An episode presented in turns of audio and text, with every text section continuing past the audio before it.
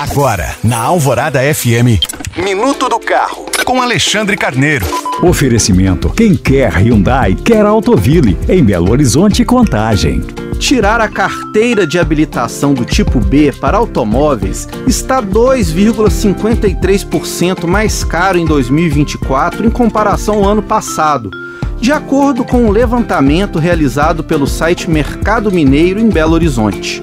A pesquisa mostra que atualmente as pessoas gastam em média R$ 2.127,55 para obter a habilitação, já computados todos os gastos, que incluem exames médico e psicotécnico, de legislação e de direção, além das 45 horas de aulas teóricas e das 20 horas de aulas práticas exigidas por lei.